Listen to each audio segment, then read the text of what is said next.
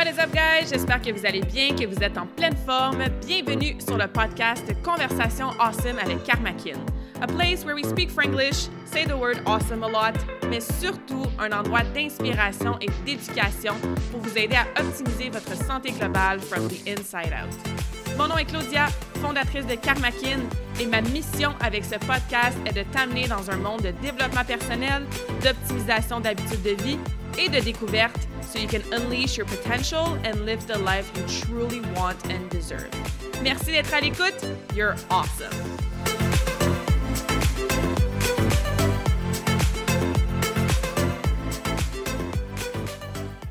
Welcome back to the show et bienvenue si c'est ta première fois dans les conversations awesome avec Karmakin. Merci d'être à l'écoute. On a un autre épisode freaking awesome aujourd'hui dans lequel on va parler du quatrième pilier de ta santé globale qui est le pilier de la récupération. Donc, si tu n'as pas encore écouté mon épisode numéro 2, retourne écouter cet épisode-là. Tu vas pouvoir en apprendre plus sur les quatre piliers de la santé que j'intègre dans ma propre vie et que j'encourage mes clientes à intégrer dans leur vie pour avoir vraiment une santé globale qui est optimale. Et aujourd'hui, on va deep dive dans le pilier que j'ai rajouté à la fin, puis avec lequel moi, personnellement, j'ai vraiment le plus de difficultés. Disons que j'ai appris à la dure que ce pilier-là de récupération était important. Alors aujourd'hui, le but de la conversation Awesome, c'est de vous parler un petit peu de mes histoires personnelles en lien avec ce pilier-là, de vous donner évidemment des trucs pratico-pratiques pour vous aider à prioriser ce pilier-là, et aussi vous inspirer à retrouver une espèce d'équilibre. Parce que oui, la nutrition, c'est important, s'entraîner, c'est important, avoir un mindset positif, c'est important. Mais si tu te ramasses en surentraînement ou en burn-out, ben, il n'y a pas grand-chose que tu vas pouvoir faire d'optimal avec les autres piliers. Donc, avant de rentrer dans des petites histoires plus personnelles, on va juste définir ensemble c'est quoi ce pilier-là au niveau de la récupération. J'en ai déjà parlé, comme je disais dans mon épisode 2, mais juste un petit rappel. Moi, j'aime bien le diviser en deux, dans le sens qu'on peut parler de récupération physique, mais aussi on peut parler de récupération mentale. Au niveau physique, ça le dit, physiquement, est-ce que tu arrives à bien récupérer? Est-ce que ton sommeil est optimal? Est-ce que tu es raqué pendant quatre jours à chaque fois que tu fais un entraînement un peu plus intense? Est-ce que tu as de l'énergie ou tu as l'impression que ton corps te suit plus? Fait que ça, ça fait toute partie de la récupération physique. Au niveau de la récupération mentale, est-ce que tu laisses un petit break une petite pause de temps en temps à ton cerveau. You give yourself a mental break? Sans distraction, sans notification, sans responsabilité, sans conjoint puis enfant des fois. Hein? J'appelle ça souvent du me time, du temps vraiment pour toi, pour te changer les idées, pour reposer le hamster qui court souvent à pleine vitesse 24/7 entre tes deux oreilles et autant récupérer physiquement que mentalement, ben c'est important pour justement avoir la clarté d'esprit, l'espace mental, l'énergie physique pour atteindre nos objectifs, peu importe c'est quoi nos objectifs, et pour être en meilleure santé optimale. Je vous disais que j'ai ajouté ce pilier-là euh, en dernier. Donc, j'avais commencé vraiment avec l'entraînement, j'ai rajouté la nutrition, j'ai rajouté le mindset. Et ça fait seulement quelques années que je parle de récupération précisément, autant pour moi qu'avec mes clientes. J'ai appris à la dure parce que j'ai moi-même frôlé le surentraînement et le burn-out plusieurs fois. Je dis frôler parce que c'était pas nécessairement super intense dans mon cas, ce qui veut dire que j'ai pas été obligée d'être en arrêt de travail, entre guillemets. Euh, bon, c'est sûr que mon travail, c'est moi qui le crée, je suis entrepreneur, donc c'est pas comme si j'étais employée et que je devais être mis en arrêt de travail par un médecin ou quoi que ce soit. J'ai jamais eu à prendre un grand, long break d'entraînement non plus. Donc voilà pourquoi j'utilise l'expression frôler. Je me suis ramassée très très proche du burn-out souvent. Je me suis ramassée souvent en surentraînement aussi. Ces signes-là, ces moments-là dans ma vie m'ont fait rendre compte que, ouais, peut-être qu'au niveau de mon équilibre repos, récupération versus travail, entraînement, ben, je dois pas être bien, bien balancée si à chaque quelques mois ou plusieurs fois par année, je me ramasse dans ces états-là. Et je vais vous parler de moi, ces états-là au niveau personnel. C'est sûr que les symptômes, les conséquences, les feelings ressentis au niveau physique et mental, évidemment, ça peut changer d'une personne à l'autre. Donc, je suis pas en train de vous dire la définition précise pour chaque personne que le surentraînement, that's how it feels, le burnout, that's how it feels. Comme je vous ai dit, je l'ai frôlé souvent. J'ai pas été nécessairement au plus creux de ces deux phénomènes-là. Mais juste pour vous donner peut-être une petite idée des petits signes, à quoi ça ressemble pour vous faire questionner, avoir cette prise de conscience-là de Ah ouais, quand je me suis sentie comme ça pendant une couple de semaines l'année passée, ben peut-être que j'étais proche d'un petit burn-out au niveau du travail, que j'en faisais trop. Ou Ah ouais, quand j'avais telle conséquence dans mon entraînement ou dans mon corps physique, mais ben, peut-être que j'en faisais trop puis que je mettais pas assez de temps sur ma récupération physique avec du sommeil, des étirements, foam roller ou juste un break d'entraînement, surtout si vous êtes plutôt athlète ou que vous entraînez intensément avec beaucoup de volume à chaque semaine. Donc, commençons avec surentraînement. Surentraînement, hein, quand ton corps te suit juste plus, euh, pour moi, it look like uh, la fatigue, c'est sûr. Il y avait la fatigue physique, hein, le corps qui est lourd, qui ne suit plus. Il y avait aussi des blessures j'ai, knock on wood, j'ai quand même été chanceuse dans ma longue carrière d'athlète dans différents sports, mais surtout en passage artistique puis en powerlifting. J'ai pas vraiment eu de grosses blessures importantes très, très souvent. Par contre, j'ai entre autres une blessure à la hanche qui part et revient, part et revient depuis plusieurs années. Et quand je suis en mode sur entraînement et que je récupère pas assez, bien, cette blessure-là, je la ressens beaucoup plus. Donc, si tu as une petite douleur à quelque part qui part, qui vient, ben quand elle revient, questionne-toi si tu n'as peut-être pas besoin d'une petite pause. Un autre signe, hein, c'est la baisse de performance. Ce qui veut dire que si tu es une coureuse et qu'avant tu courais 5 km en moins de 30 minutes et que ça fait quelques fois ou quelques semaines que tu le cours en 35-40 minutes, ben tes performances diminuent. Évidemment, il ne faut pas que ça soit voulu. Peut-être que c'est voulu de courir moins vite cette semaine-là. Mais si tu as l'impression que tes performances diminuent, soit par les charges que tu lèves dans le gym avec les poids que tu as à la maison, soit dans la distance que tu cours, soit dans l'énergie que tu mets dans tes entraînements, mais ça, ça peut être un signe de surentraînement. Un autre facteur, euh, ou plutôt un signe ou un feeling que j'avais, c'est que mon appétit était all over the place.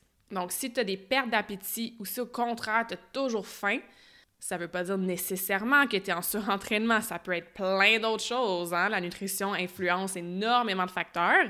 Mais en surentraînement, on peut avoir soit une perte d'appétit ou soit vraiment plus faim que d'habitude. Donc, s'il n'y a rien d'autre dans ta vie qui a changé, ben c'est peut-être un facteur à regarder puis à tenir en compte et à juste te questionner. Ah peut-être que ma nutrition est peut-être pas optimale pour m'aider à récupérer. Dans mon cas, moi, c'était all over the place. Donc, des fois, je mangeais vraiment pas assez, donc ça m'aidait pas à récupérer. Donc, ça faisait en sorte que quelques jours ou même quelques semaines plus tard, mais j'avais vraiment faim. Puis, comme je disais, my appetite was all over the place. Pour les femmes, vos périodes aussi, hein, les règles qu'on a à chaque mois, c'est une indication très, très importante au niveau de savoir si on est en surentraînement ou pas. C'est pas normal de skipper des mois, c'est pas normal d'avoir des règles qui arrêtent complètement. Les règles et la façon qu'on va à la toilette, c'est les deux indications les plus précises qui nous donnent plus d'informations sur comment va notre santé. Donc, si tu es moins régulière, si tes règles ont stoppé complètement, ça se peut que tu sois en surentraînement, surtout si, encore une fois, tu es quelqu'un qui fait beaucoup de sport ou beaucoup d'entraînement. Moi, dans mon cas, euh, mon Dieu, je peux compter euh, quasiment en années le nombre de fois ou de temps que mes périodes ont complètement arrêté ou qui étaient au minimum. Donc ça, c'était un grand signe que j'étais en surentraînement. Au niveau de la motivation aussi, la motivation, hein, ce que je dis souvent, c'est que c'est de la BS. On ne devrait pas se fier sur la motivation. D'ailleurs, je vous prépare un épisode exactement sur ce sujet-là parce que je sais qu'on attend toujours après la motivation pour se mettre en action. Mais moi, je suis quelqu'un qui est extrêmement, oui, discipliné, oui, passionné, mais évidemment très motivé intrinsèquement. J'adore m'entraîner, j'ai toujours aimé ça, ça fait partie de mon DNA, de ma vie.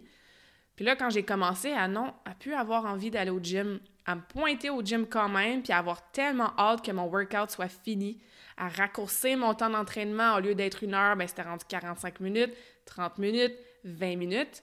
Quand tu n'as plus ta motivation intrinsèque, surtout quand tu es quelqu'un qui est passionné, puis que ton sport ou ton entraînement, ça te tente juste plus, puis ça te prend tout pour le faire, mais ça aussi, ça peut être un signe que tu es en surentraînement. Il y en a d'autres signes, mais en gros, c'est ce que moi j'ai ressenti plusieurs fois dans ma vie. Je vais vous donner des exemples précis tantôt. Alors peut-être commencer à vous questionner si vous avez déjà eu ce genre de sentiments, de conséquences sur votre état physique ou mental et juste voir, OK, mon entraînement, ça ressemble à quoi depuis quelques semaines, mais aussi quelques mois? Parce que des fois, on s'en rend pas compte qu'on se donne pas la chance de récupérer. On toffe, on toffe, on toffe, on a des objectifs, on a un mindset vraiment discipliné, Puis c'est, whoop, quand une blessure apparaît, ou whoop, quand notre appétit est all over the place, ou quand nos règles arrêtent complètement, qu'on fait comme, ah ouais, j'avais pas réalisé, mais ça fait plusieurs semaines que je suis comme vraiment fatiguée, puis que ça me tente plus de m'entraîner et que j'ai mal partout. Donc, voyez ces exemples-là personnels à moi, comme peut-être des petites pistes de réflexion. Au niveau du Burnout. Je dis burnout, hein, ça peut être tout simplement un écœurantite aigu, une fatigue extrême. Il y avait aussi des symptômes, des choses que je ressentais physiquement, mentalement. Encore une fois, j'ai pas eu un burnout jamais dans ma vie qui a fait en sorte que j'ai arrêté complètement pendant plusieurs semaines, plusieurs mois. Donc, full disclosure, je suis pas une experte entre guillemets là-dedans. Je vais pas me comparer à ceux qui malheureusement doivent arrêter complètement, être en repos total. Mais je l'ai quand même frôlé à quelques reprises sans même m'en rendre compte. Fait que ce que je ressentais, sans me rendre compte que c'était peut-être ça, puis que j'en faisais peut-être too much et que je mettais pas assez le pilier de récupération dans ma vie. Encore une fois, hein, il y a des choses qui ressemblent aux signes de surentraînement, de la fatigue. Même si tu as l'impression de dormir beaucoup, dormir assez, que tu te reposes, entre guillemets, il y a quand même une espèce de fatigue qui est là. Un espèce de feeling de dépression un petit peu. Le burn-out, la dépression, c'est différent, mais quand tu te sens un peu plus déprimé, un peu moins avec ta joie de vivre habituelle, tout est un petit peu à fleur de peau, tu as plus d'émotions, ben c'est sûr que ces feelings-là, surtout quand tu n'es pas habitué de les avoir, ça devient un signe que, ouais, il y a peut-être quelque chose qui n'est pas tout à fait correct. Comme j'expliquais en surentraînement, au niveau de l'appétit, ça peut être all over the place. Donc, soit que tu as l'appétit complètement coupé, tu as de la misère à manger, à conserver tes bonnes habitudes d'alimentation, ou au contraire, tu binges, tu vas chercher du réconfort dans du sucre, dans un sac de chips, dans un pot de crème glacée. Donc, si tes habitudes alimentaires, il n'y a rien d'autre qui a changé, mais que ces habitudes-là ont changé, bien, ça se peut peut-être qu'il y a quelque chose qui se passe au niveau de ta récupération. La motivation, hein, j'en ai parlé. Je suis ultra passionnée en caractère gras souligné, grosse lettre, par ma business. Et il y a eu des moments en 2018, entre autres, je vais vous en parler après quand je vais vous donner des exemples précis, que j'étais juste plus motivée par ma business. Une chose que j'aime tellement, ma passion, ma mission de vie, ce, ce qui me faisait réveiller à chaque matin avec tellement d'énergie et d'envie de faire mes clientes, puis faire mes cours, coacher.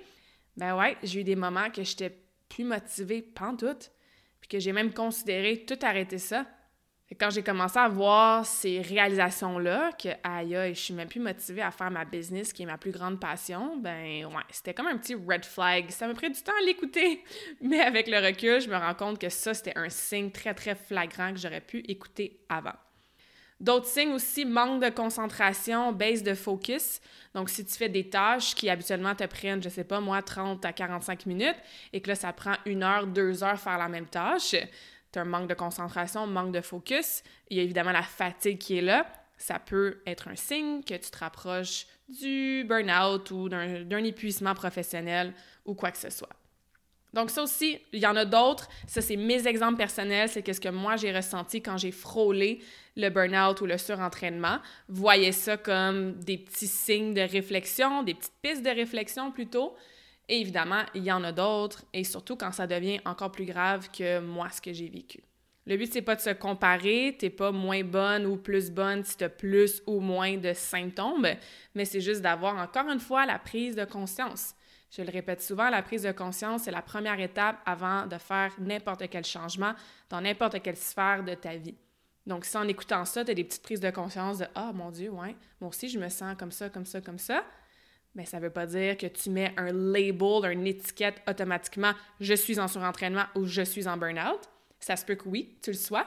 Mais pour l'instant, c'est juste de réfléchir et de voir avec la suite du podcast, OK, qu'est-ce que je peux faire maintenant pour m'assurer que je ne vais pas deep, deep dans l'un ou l'autre? Comment je peux peaufiner mon pilier récupération? Comment je peux le prioriser? Et c'est de ça qu'on va parler, évidemment. Avant de parler de ça, par contre, je veux vous dire comment moi, je me suis ramassée un petit peu dans ces patterns-là. Parce qu'encore une fois, c'est mon expérience personnelle, mais peut-être que tu vas te reconnaître avec les traits de personnalité, les caractéristiques que j'ai. Et souvent, c'est ce genre de profil-là de personnes qui se ramassent dans ces situations-là. Donc, je me suis longtemps considérée comme ce qu'on dit en anglais un overachiever. Quelqu'un qui veut toujours achieve, achieve, achieve. C'est quoi le prochain but? Always hungry for more? What's the next thing? On a un but, on l'atteint, on a un projet, on le fait. Donc, cette mentalité-là de toujours vouloir faire plus, plus, plus évidemment, ça peut mener à un épuisement. Aussi, je me suis toujours mis l'identité d'être la personne forte, que tout va bien, I can do this. J'avais beaucoup de difficultés et je travaille encore là-dessus à montrer un peu de vulnérabilité, à le dire quand je suis fatiguée, quand j'ai besoin d'une pause, en étant toujours en mode Claudia est forte, tout le monde peut se fier sur elle, que ce soit la famille, les clients, les patineuses, les amis. I'll be there for everybody, I'm strong, moi j'ai pas besoin de récupération, go, go, go, tout va bien, I'm all good, I can do this. Bien, vous comprenez que tu n'écoutes pas tes besoins personnels, puis tu n'écoutes pas si tu es fatigué ou si tu as justement les petits symptômes, ou pas vraiment les symptômes, j'aime pas trop ce mot-là, mais si t'as pas les petites réactions physiques ou mentales que je vous ai nommées tout à l'heure. Je suis le genre de personne aussi qui est, oui, overachiever, mais overgiver, hein? People pleasing, ce qui veut dire que je disais oui, oui, oui à tout. Je donne, donne, donne, donne, donne. Donc, ma tank d'énergie, souvent, était complètement vide, à zéro. C'est pas pour rien qu'on a souvent l'analogie quand tu es dans l'avion, tu mets ton propre masque à oxygène avant de le mettre ou d'aider les autres à le mettre, puisque, bon, si toi, tu meurs et tu n'as plus d'oxygène, tu peux pas aider, tu peux pas servir les autres. C'est quelque chose que j'ai encore de la difficulté à apprendre. Souvent, je vais prioriser le bien-être de tout le monde autour de moi avant de penser à moi. C'est une grosse leçon, c'est un gros apprentissage, c'est une belle progression que je fais depuis surtout les deux dernières années, mais en étant dans ce mode donne, donne, donne, give, give, give, dis oui à tout, même des choses que je voulais dire à non, à un moment donné, j'en ai plus d'énergie dans ma tank. Puis même si je continue à m'entraîner à fond, puis je continue à travailler à fond sur ma business, vous voyez que le calcul, ben, ça fait plus de sens. J'ai aussi toujours été du genre à me fixer des objectifs très, très précis, souvent très ambitieux. Et dans ma tête, I have a target, I have a goal et je vais l'accomplir no matter what. Et ça, c'est quelque chose que j'ai commencé à défaire, à déprogrammer dans mes pensées, surtout depuis l'automne 2020. Donc, c'est assez récent que j'ai appris, comme je dis avec mon coach Joe, to listen and calibrate. Ce qui veut dire que maintenant, au lieu de me dire j'ai un plan, j'ai un but précis et je dois le faire, ce plan-là précis pour atteindre mon but précis, no matter what, même si je suis fatiguée, même si je deviens vraiment, vraiment plus motivée, que j'ai un manque d'énergie, puis que j'ai des petits signes de surentraînement ou de burn-out qui apparaissent. Non, non, non, j'étais super rigide avec le plan de match. Moi, j'associais calibrating, changer mon plan, ajuster mon plan à un échec. Et mon coach m'avait dit, c'est le contraire. Si tu, en cours de route, trouves un autre chemin, un autre plan de match, une autre façon de te rendre au même but spécifique, mais sans être en burn-out, sans être en surentraînement, sans être super fatigué, et d'avoir un chemin qui est beaucoup plus plaisant, qui flow mieux, qui est plus facile, c'est pas un échec parce que tu as changé ton plan de match. Au contraire, c'est une réussite de trouver an even more awesome way to get to your target and get to your goal. Donc ça, c'est quelque chose que récemment, j'ai vraiment commencé à faire. Mais pendant longtemps, c'était pas ça. Moi, c'était j'ai un but, j'ai un plan, puis je le fais no matter what, peu importe comment je me sens, même si je suis fatiguée, que j'ai des signes de surentraînement, que j'ai une blessure, que je suis proche du burn-out ou whatever. Une dernière caractéristique que j'avais et que j'ai peut-être un petit peu encore dans mon subconscient, puis que peut-être tu vas pouvoir te reconnaître là-dedans, c'est que j'ai souvent eu l'idée que resting was weak. Prendre du repos voulait dire que c'était faible être vulnérable, ça voulait dire que, bon, c'était un peu une weakness. Hein? Donc, d'avoir ces pensées-là, d'avoir ces limiting beliefs-là, a fait en sorte que ben, quand je m'écoutais, quand je me reposais, quand je disais non, quand je changeais un petit peu mon plan de match, moi, je voyais ça comme quelque chose de faible et comme actually a failure. Et comme je suis quelqu'un qui aime accomplir ses buts, qui est toujours dans win, overachieve, hungry for more, ben, je me laissais même pas le droit, entre guillemets, de me reposer, de take a step back, de prendre une journée off, de dire non à quelqu'un. Parce que dans ma tête, j'associais ça aussi à ne pas être parfaite. Et moi, je suis un recovering perfectionist. Je suis en rémission de perfectionniste, si je peux traduire ça en français un peu tout croche. Euh, je me suis toujours mis la pression d'être l'élève parfaite, la patineuse parfaite, l'entrepreneur parfaite, la voyageuse parfaite, l'étudiante parfaite. Donc, bref, cette étiquette-là de vouloir être parfaite, j'associais ça à OK, je dois être parfaite. C'est ce que les autres attendent de moi. C'est ce que moi j'attends de moi. Et c'est pas fondé ces beliefs-là. Il y a personne qui attend de moi d'être parfaite. Ça n'existe pas la perfection. Mais c'est des croyances que j'avais, que j'ai peut-être encore dans mon subconscient. Donc, pour me répéter, dès que je m'entraînais peut-être un peu moins fort, que je skippais un entraînement pour me reposer, que je changeais mon objectif de business, que je prenais un après-midi off parce que j'avais juste plus de jus dans ma tank, ben moi, j'associais ça. T'as pas été parfaite, c'est un échec. Et ce feeling-là, cette pensée-là, pour moi, c'était bien pire que de me forcer à m'entraîner quand même, même si j'avais une blessure, que de me forcer à travailler 12 heures par jour, même si je voyais plus clair, puis que j'étais pas concentrée, puis que ça fonctionnait juste plus. Donc, chaque personne est différente, évidemment. Je vous donne mes traits de personnalité, qu'est-ce que moi, je travaille depuis quelques années pour pouvoir peaufiner ce pilier-là de récupération. Peut-être que tu t'es reconnu dans certains de ces patterns-là, dans certaines de ces croyances-là. La bonne nouvelle, c'est que ça se travaille. Aujourd'hui, vous avez peut-être la prise de conscience de « Ah ouais, moi aussi, je suis perfectionniste. Ah ouais, moi aussi, je dis oui souvent, même quand je veux dire non. Moi aussi, je suis du genre à me faire un but très ambitieux puis à pas vouloir changer le plan de match, even if it leaves me tired, burnt out, depressed and in pain, right? Donc, bref, peut-être que tu te reconnais dans mes exemples, dans les petits symptômes que j'ai eus. Et maintenant, je vais te parler de deux exemples vraiment précis de quand je me suis ramassée près, un, du surentraînement et deux, du burn-out.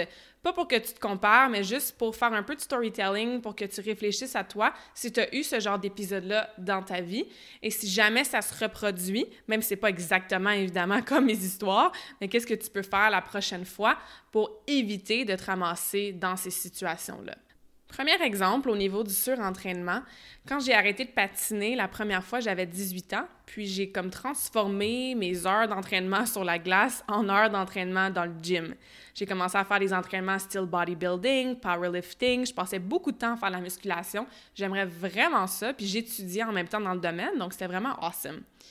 Puis grâce à mon background de passionneuse artistique, j'étais quand même déjà très forte et j'adorais m'entraîner en force spécifiquement. Ce qui veut dire que j'ai fait une compétition de powerlifting en janvier 2016 et par la suite, j'ai continué à m'entraîner en force. J'ai pas refait d'autres compétitions pour toutes sortes de raisons très valables, mais je continuais de m'entraîner comme une powerlifter dans le gym. Puis Karmakin est né à peu près à l'été 2016, ou du moins l'idée est née, puis j'ai commencé à travailler là-dessus à l'automne 2016 et surtout tout préparer pour le lancement en début, début 2017. Je me souviens que j'allais au gym dans ces moments-là, puis je revenais chez moi pour travailler sur ma nouvelle business et j'étais tellement fatiguée. J'ouvrais mon ordinateur, je voyais pas clair, j'étais pas concentrée, I had brain fog. Mon système nerveux était tellement fatigué, je lui laissais pas le temps de récupérer. Donc j'arrivais zéro à mettre autant de temps, d'énergie, d'investissement dans mon entraînement powerlifting et dans ma nouvelle business en même temps. It was really too much. Mais j'aimais tellement ça m'entraîner, j'aimais tellement ça voir ma force augmenter sur mes exercices principaux que je continuais à aller au gym et j'y allais vraiment trop souvent. J'y allais comme six fois semaine à ce moment-là. Je passais minimum une heure à lever des poids. C'est vraiment taxant, le powerlifting, l'entraînement en force. J'en faisais beaucoup trop. Je me laissais vraiment pas le temps pour récupérer. Et comme je disais, j'arrivais à la maison pour travailler sur ma business et j'étais juste incapable fatiguée, j'avais besoin de sieste souvent, j'étais pas productive, puis bref, j'étais vraiment en mode mauvaise récupération, surtout physique dans ce temps-là, mais aussi mentale. C'est aussi à ce moment-là que je me suis écœurée littéralement du gym. Donc ça m'a pris longtemps avant d'accepter que j'aimais plus m'entraîner dans le gym. Maintenant, je comprends pourquoi, parce que j'étais écœurée, parce que j'étais en surentraînement, puis il y avait trop de choses dans ma vie à ce moment-là qui me demandaient beaucoup, beaucoup de jus et d'énergie. Mais ça m'a pris plusieurs mois avant d'accepter que j'avais besoin d'un break d'entraînement sous cette forme-là, parce qu'évidemment, j'ai toujours continué à m'entraîner, mais j'avais besoin d'un break d'entraînement en force de powerlifting. Donc, ça a amené de la grosse fatigue, ça a amené des blessures, ça a amené, comme j'ai dit, une écœurantite aiguë. Ça a amené que j'ai pris un break du gym de quasiment un an. Donc, pendant presque un an, moi qui s'entraînais au gym depuis que j'avais comme 13-14 ans pour le patin, qui était tout le temps tellement passionné, c'était mon me time, I just love, love, love going to the gym, j'ai pris un break quasiment d'un an. J'ai continué à m'entraîner, j'ai repatiné un petit peu, je faisais du vélo, je m'entraînais dehors dans les parcs, je faisais du cardio différemment, mais j'ai pris un break total de musculation spécifique ou d'entraînement en force. Puis c'est correct, à ce moment-là, j'en avais besoin, But when I look back, si j'avais écouté mon corps, si je m'étais rendu compte que j'étais en surentraînement, that it was just too much for my body, ben j'aurais réduit mon volume d'entraînement au lieu de continuer à me forcer à le faire six fois parce que je suis supposée le faire six fois selon mon plan. Je me serais entraînée moins souvent, j'aurais changé mon type d'entraînement aussi avant de me rendre à un surentraînement puis une écœurantite tout simplement de ce qui était et ce qui est maintenant encore devenu ma passion. Donc, je vous donne cet exemple-là juste pour vous montrer qu'il y a quelque chose que t'aimes tellement, que t'en manges, qui est tellement important, que tu as des super beaux progrès, des objectifs.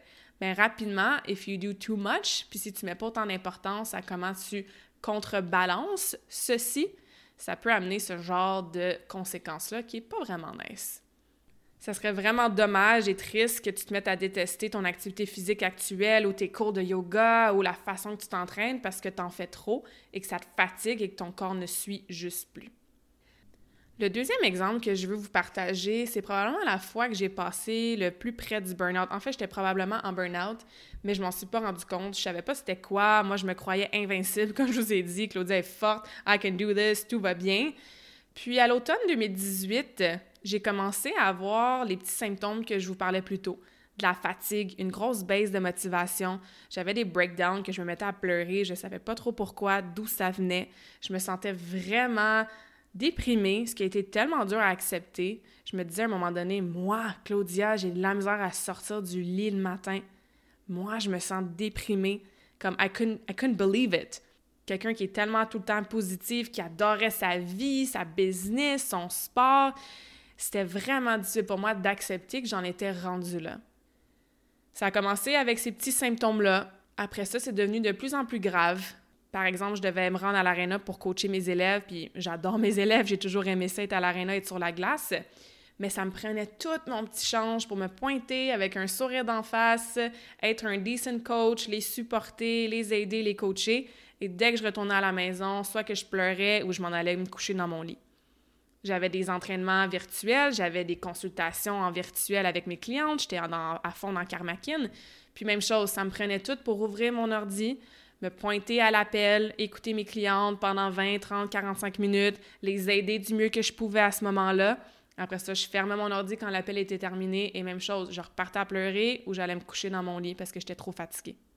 Fait que j'ai eu cette façade-là de tout va bien, j'aime ma business, je suis là pour mes clientes, je suis là pour mes élèves pendant plusieurs mois. And I was like dying inside, right? J'avais ces sentiments-là de fatigue extrême, de dépression, de perte totale de motivation, puis ça m'a vraiment, vraiment affecté. À un moment donné, c'est ma santé physique qui a commencé à rentrer en jeu. Moi, je suis jamais malade. Je peux compter sur les doigts d'une main le nombre de fois que j'ai eu la gastro ou autre chose de un peu grave dans ma vie. Si à un moment donné, je sens que j'ai un petit mini mal de gorge qui s'installe, ben ça part en moins de 24 heures. J'ai vraiment un système immunitaire de feu, puis je suis en excellente santé. Donc bref, je suis jamais malade. Vraiment. Et quand j'ai commencé à être malade, rendu en décembre 2018, donc ça faisait plusieurs semaines que j'évitais ces signes de burn-out-là, j'étais comme, aïe, là, c'est mon corps physique qui me parle. Puis malade, rien de grave, là. J'avais probablement un rhume, j'avais mal à la gorge, j'avais un petit mal de tête, peut-être que mon nez coulait, je me souviens plus précisément qu'est-ce que j'avais comme symptôme. Mais quand mon corps physique a commencé à me dire « OK, you need to slow down, tu as besoin d'un break », bien là, je me suis vraiment confirmée que ça n'allait pas, puis il fallait que je fasse quelque chose. Et moi, dans ce temps-là, faire quelque chose et récupérer voulait dire « ben va à la plage, pars en voyage ». Donc, c'est ce que j'ai fait. J'ai ouvert mon ordinateur, je me souviens comme si c'était hier, j'étais assis dans mon lit, j'étais en train de pleurer, je me rendais pas compte à quel point je m'étais rendue avec une tank d'énergie aussi vide. Je regardais ce que j'avais à faire dans les prochains jours, puis everything felt like a huge mountain. La moindre petite tâche me demandait toute mon énergie. J'ai ouvert mon ordi, j'ai été voir des vacances all-inclusive, dernière minute, à Cuba, parce que je savais qu'à Cuba, avoir du Wi-Fi puis de la connexion Internet, c'était assez difficile. Et comme je me connaissais, je me suis dit, il faut que j'aille quelque part, que je vais pouvoir décrocher à 100% Et si je vais à quelque part, je me loue un petit Airbnb avec du Wi-Fi, je me connais, je vais aller checker mes courriels, je vais écrire à ma famille ou à mes clientes. Donc, je voulais vraiment décrocher complètement. I really wanted to run away and rest. Donc, c'est ce que j'ai fait. J'ai booké un billet d'avion pour le lendemain Il y avait un délai, je pense même pas de 24 heures entre ma réservation puis mon départ. Je l'ai pas dit à personne.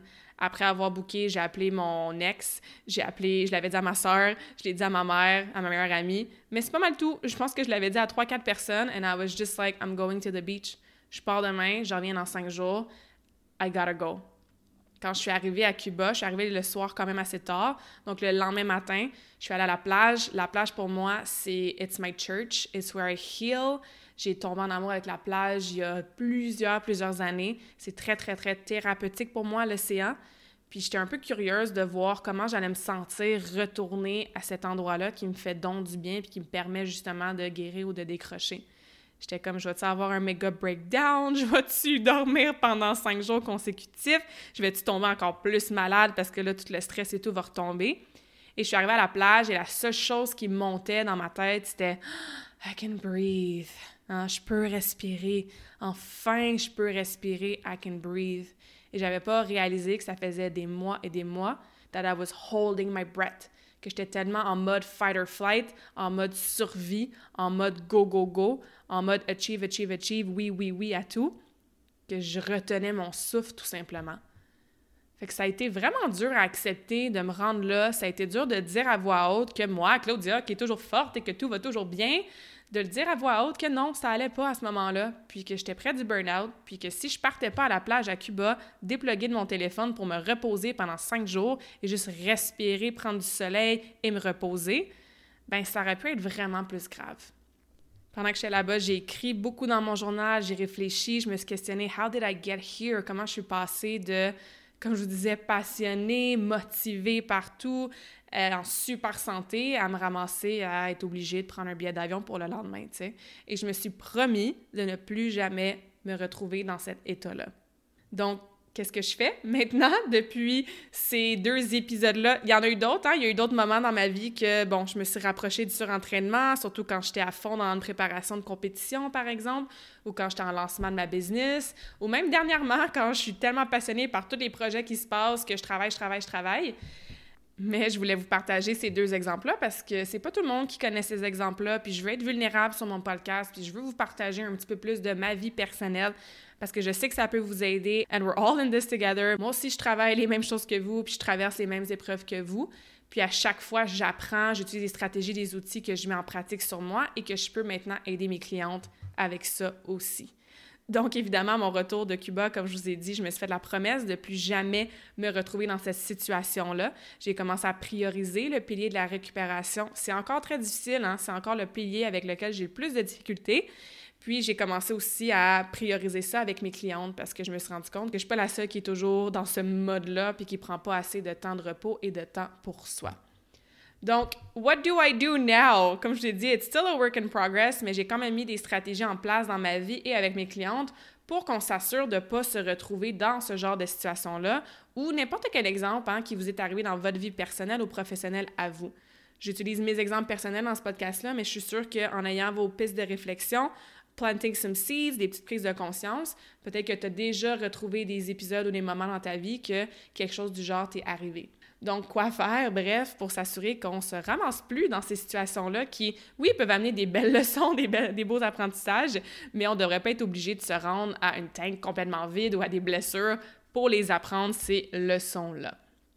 Premièrement, je me schedule du me time. Alors, quand je fais mon horaire, ma planification de ma semaine à chaque week-end, je m'assure qu'à quelque part dans ma semaine, il y a du me time.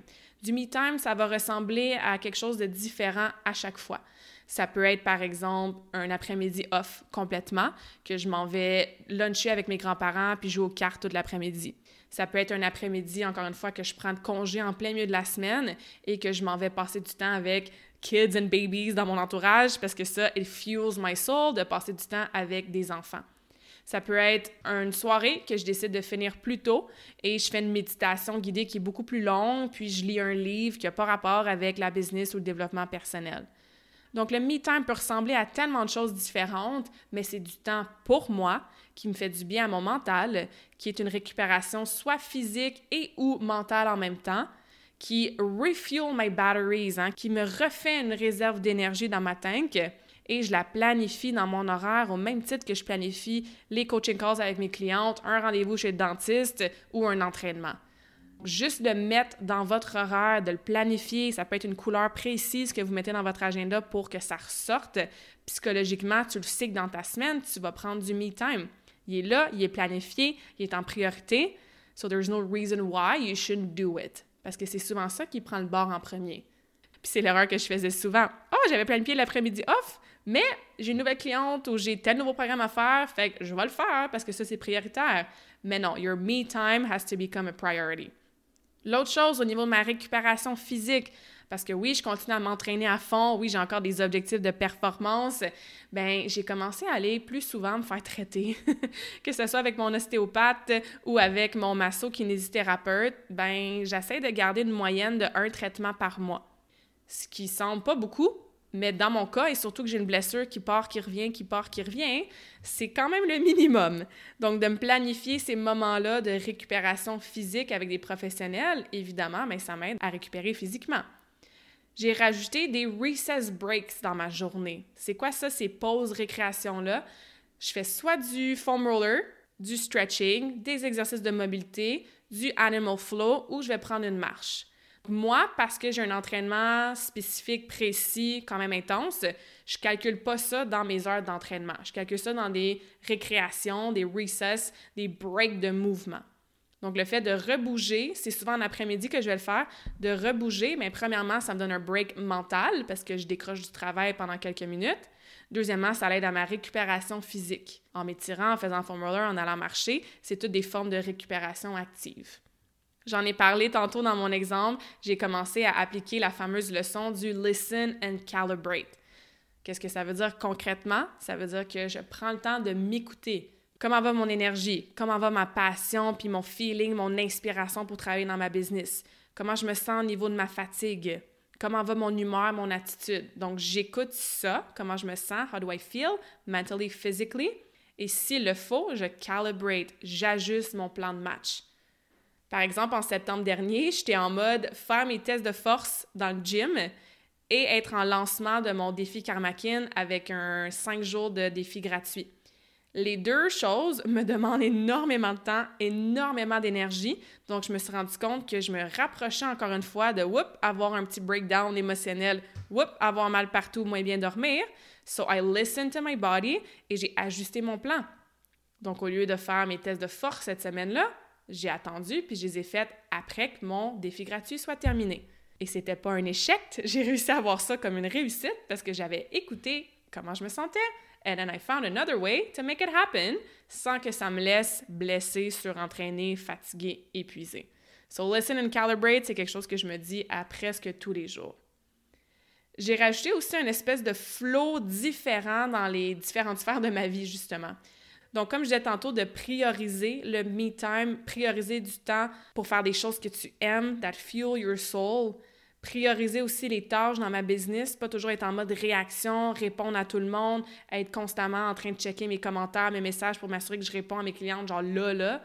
Non, j'ai appris que je peux prioriser d'autres sphères, puis quand je m'entraîne, bien, je m'entraîne, j'ai pas besoin de vérifier mes messages en même temps. Quand j'ai un après-midi off, c'est un après-midi off, je reste loin de mon cellulaire. Je vous dis ça, c'est encore un work in progress. Hein? C'est difficile pour moi de suivre cet horaire-là toujours spécifique, surtout quand on est en période qu'il n'y a pas grand-chose de social ou d'événement à faire, so might as well work. Mais de prioriser les autres sphères de ma vie, ça m'a beaucoup aidé à mieux équilibrer le tout. Je vous parlais que je suis un people pleaser, puis j'ai de la misère à dire non. C'est quelque chose que je pratique et que je pratique et que je pratique. Quand j'ai une opportunité ou quand je me dis que je devrais faire quelque chose ou que quelqu'un me demande quelque chose, évidemment, si ça me fait plaisir et que je veux le faire, c'est sûr que je vais dire oui. Mais s'il y a une hésitation ou si ça surpasse un petit peu les limites que je me suis imposées, bien, je me pose la question, si je dis oui à ça, bien, à quoi je dis non? Et vice-versa, right? si je dis oui à intégrer un projet quelconque pour la business d'une autre personne, puis que ça va me prendre trois heures dans ma semaine de faire ça, puis habituellement, j'aurais dit oui tout de suite parce que j'ai peur de dire non, puis j'ai peur que les gens m'aiment pas si je dis non, puis je veux être la personne parfaite. Mais si je dis oui à ça, ça veut dire que je dis non à un trois heures autre.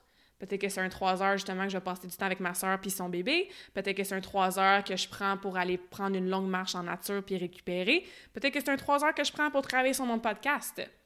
Apprendre à set my boundaries et dire non et me poser la question if I say yes to this, what am I saying no to?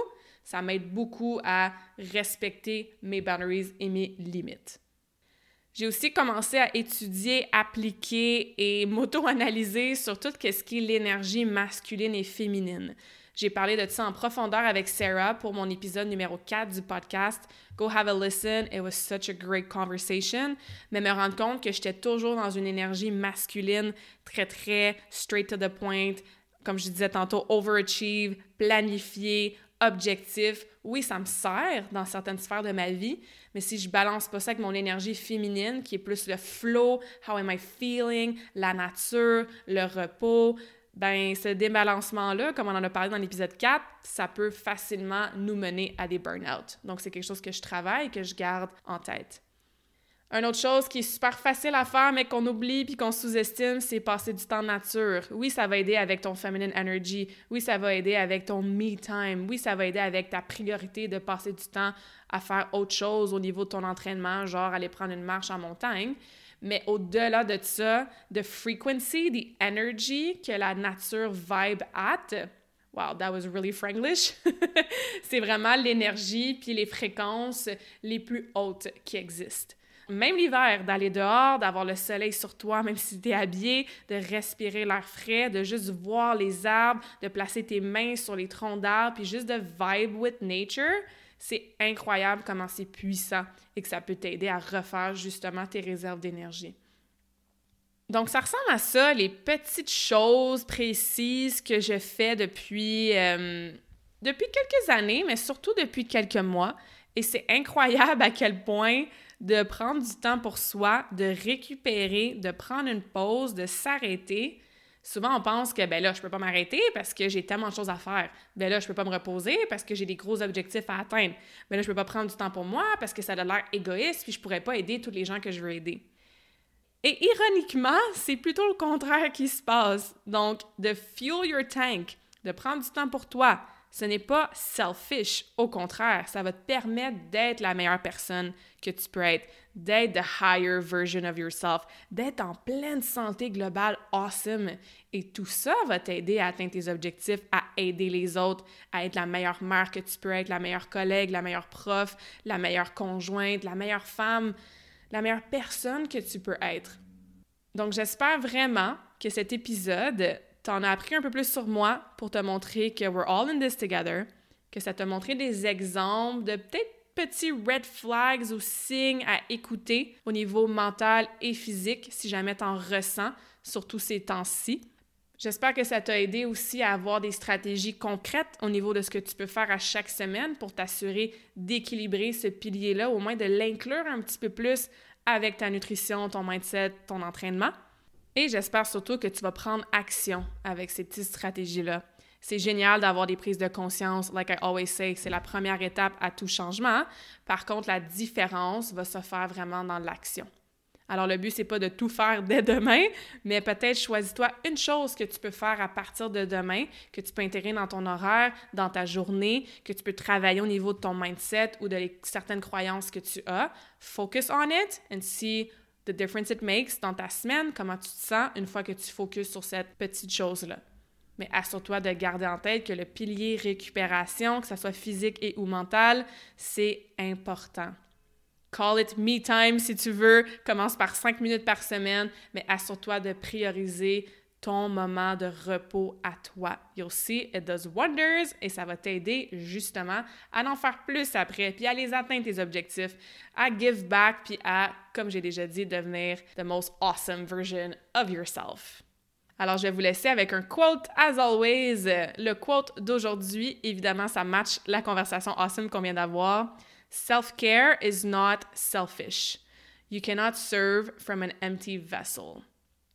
Donc, de prendre soin de soi, ce n'est pas égoïste parce que tu ne peux pas servir et aider les autres si ton corps, ton vaisseau est complètement vide. J'aime bien utiliser le mot tank d'énergie, tu peux utiliser le mot vaisseau, tu peux utiliser le mot body tout simplement. Mais garde que you have to nourish and fuel yourself first si tu veux être capable de redonner et d'avoir the awesome life that you want and that you deserve. Donc, sur ces dernières phrases, je te souhaite une belle journée, une belle semaine de récupération. N'hésite surtout pas à me contacter, que ce soit par courriel ou sur mon site karmakin.ca. I would love to get your feedback. Si vous avez besoin d'aide avec votre pilier récupération, faites-moi signe. Ça me fait plaisir de t'aider avec mon expérience personnelle, avec ce que je fais concrètement avec mes clientes pour les aider avec ce pilier-là. And until next time, bonne journée, awesome! J'espère que cette conversation awesome t'a inspiré. Et d'ailleurs, I would love to hear back from you. Rejoins Karmakin sur les réseaux sociaux and tag me in a post pour partager ce que tu retiens de cet épisode. Je serais vraiment grateful aussi si tu pouvais me laisser un rating and review pour le podcast. Ça me permet d'avoir un impact positif sur plus de gens comme toi. Merci beaucoup d'avoir été à l'écoute and until next time, je te souhaite une journée awesome.